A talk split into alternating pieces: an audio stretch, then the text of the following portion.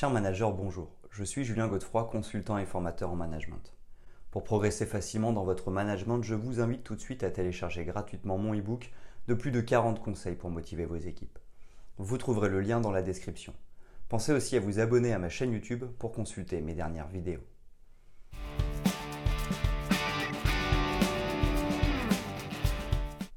Manager une équipe implique de piloter, encadrer, fédérer et animer efficacement un groupe de travail. Le rôle du chef d'équipe consiste à adapter son style de management en fonction des membres de son équipe. Le but étant de créer une dynamique de groupe en vue d'atteindre les objectifs fixés. C'est pourquoi il y a deux grands aspects, la gestion plutôt rationnelle et l'organisation plutôt humaine. Par conséquent, manager une équipe efficacement est un défi complexe qui nécessite des compétences et des stratégies spécifiques. En tant que responsable, piloter, encadrer et motiver une équipe de travail sont des responsabilités essentielles pour atteindre les objectifs de l'entreprise. Le management d'équipe va au-delà de la simple supervision des tâches. Il s'agit de créer une dynamique de groupe où chaque membre se sent valorisé, engagé et investi dans la réussite collective. Nous allons explorer les sept clés fondamentales du management pour engager les équipes.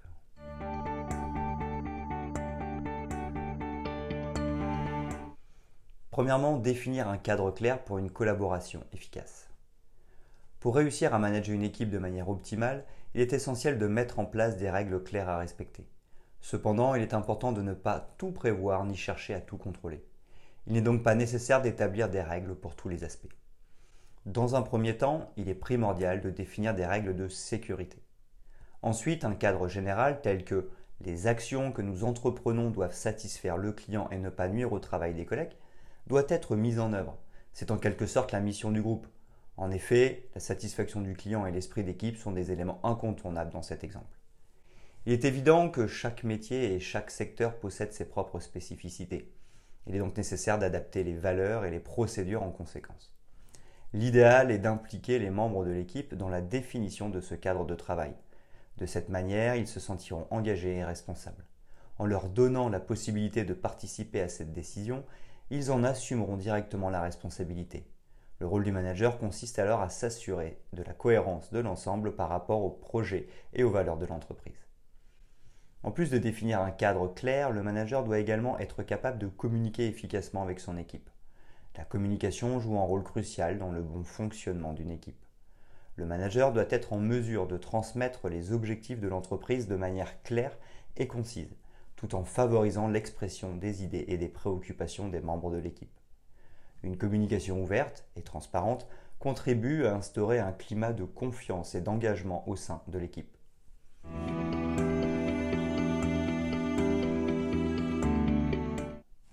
Deuxièmement, être exemplaire.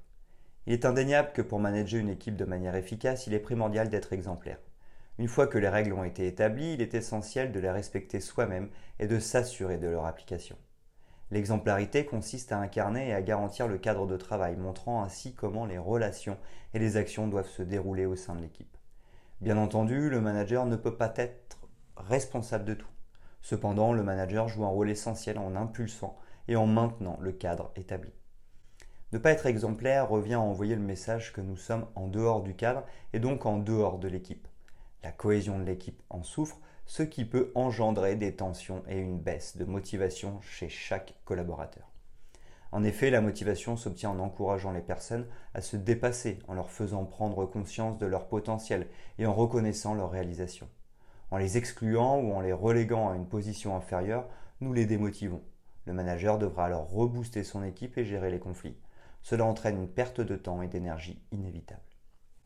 Pour être exemplaire, le manager doit agir en cohérence avec les valeurs et les attentes de l'entreprise. Il doit faire preuve d'intégrité, d'éthique et de professionnalisme dans ses actions et ses décisions. En étant un modèle de comportement et en montrant l'exemple, le manager inspire confiance et crédibilité auprès de son équipe. De plus, l'exemplarité du manager ne se limite pas seulement aux aspects professionnels. Elle s'étend également à la gestion des relations interpersonnelles et à la communication. Un manager exemplaire est à l'écoute de son équipe, respecte les opinions et les idées de chacun et favorise un climat de confiance et de collaboration.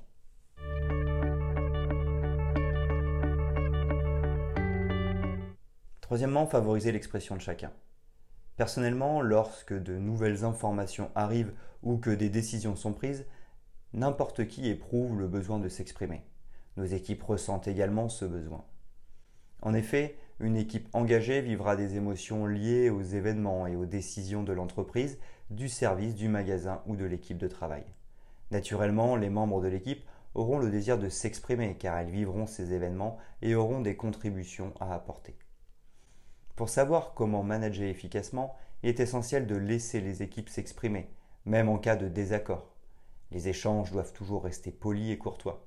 Les équipes peuvent partager leurs réussites, mais aussi leurs axes d'amélioration. Elles peuvent apporter des idées pour stimuler les progrès. En les incluant dans les projets, elles se sentiront impliquées et satisfaites. Le manager doit donc être capable d'écouter les équipes sans nécessairement prendre parti. Un membre de l'équipe qui souligne un axe d'amélioration ne cherche pas forcément de solution immédiate. Il a simplement besoin de s'exprimer. De plus, en encourageant l'expression des membres de l'équipe, le manager favorise un environnement propice à l'innovation et à la créativité. Les idées et les perspectives variées contribuent à la résolution de problèmes et à l'amélioration continue. De surcroît, lorsque les équipes se sentent écoutées et prises en compte, elles sont plus engagées et motivées pour atteindre les objectifs fixés.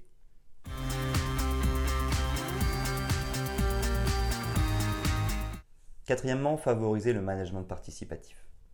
Dans la continuité de laisser les équipes s'exprimer, il est judicieux de les impliquer activement pour développer les compétences du groupe. En effet, elles sont, au plus proche des besoins des clients et possèdent les connaissances nécessaires pour gérer les situations. Rien n'est plus frustrant que d'avoir une conviction pour résoudre un problème ou satisfaire un client, mais de ne pas pouvoir essayer de la mettre en pratique. Cela entrave notre élan et nous infantilise. Il en est de même pour nos équipes.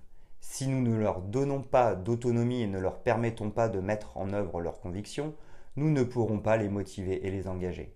Le cadre de travail a été défini, nous en sommes garants par notre exemplarité. Il y a peu de chances que cela dégénère. En donnant à l'équipe la possibilité de participer activement, le manager permet un développement des compétences individuelles et collectives. Les membres de l'équipe se sentent valorisés et engagés car ils peuvent contribuer activement à la résolution des problèmes et à l'atteinte des objectifs. De plus, cette participation active favorise l'apprentissage continu et l'échange de connaissances au sein de l'équipe. Le manager doit être ouvert aux idées et aux initiatives de l'équipe et les encourager à prendre des initiatives dans leur domaine d'expertise. Cela permet de libérer le potentiel créatif de chacun et d'explorer de nouvelles solutions. L'équipe se sent ainsi investie dans la réussite collective et développe un sentiment d'appartenance fort. Le manager sera donc vigilant à adopter régulièrement un management participatif. Il pourra par exemple organiser des groupes de travail pour avancer sur certains sujets prioritaires.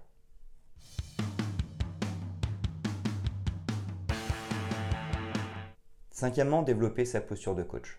Dans cette perspective, ce que les équipes attendent n'est pas que le manager détienne toutes les réponses et prenne toutes les décisions. Au contraire, elles souhaitent qu'il laisse de la place à l'autonomie.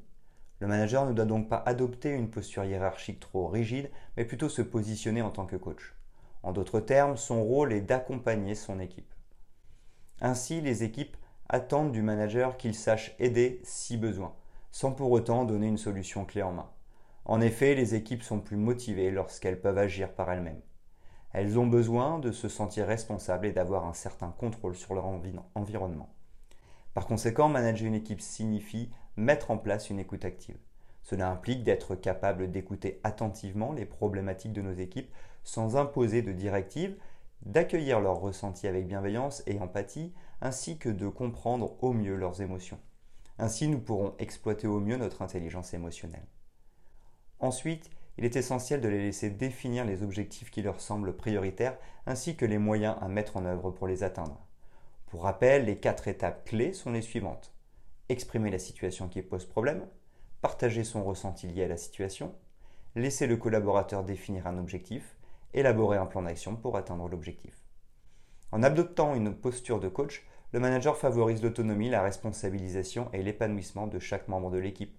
Il encourage la créativité, la prise d'initiative et l'apprentissage continu. En mettant l'accent sur le développement des compétences individuelles, le manager crée une dynamique positive au sein de l'équipe, conduisant à des résultats performants et à une satisfaction collective.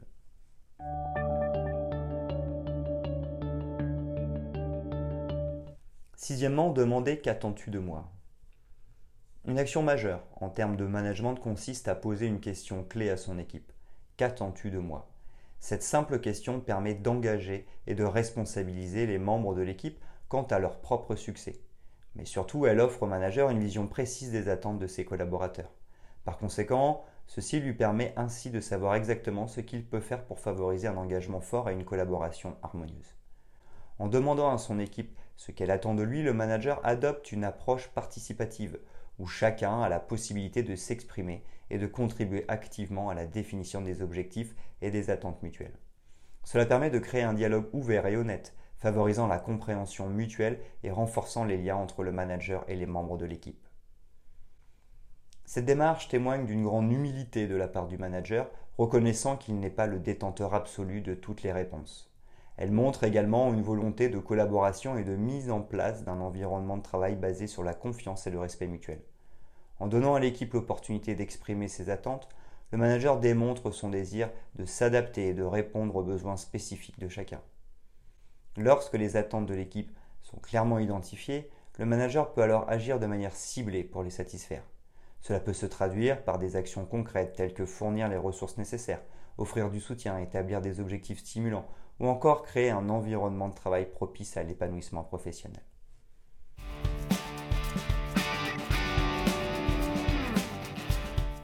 Septièmement, libérer les équipes de travail pour aller plus loin.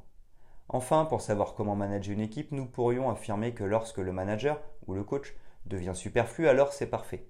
Yvon Chouinard, fondateur de l'entreprise Patagonia, parle dans son livre Homme d'affaires malgré moi de sa gestion par l'absence.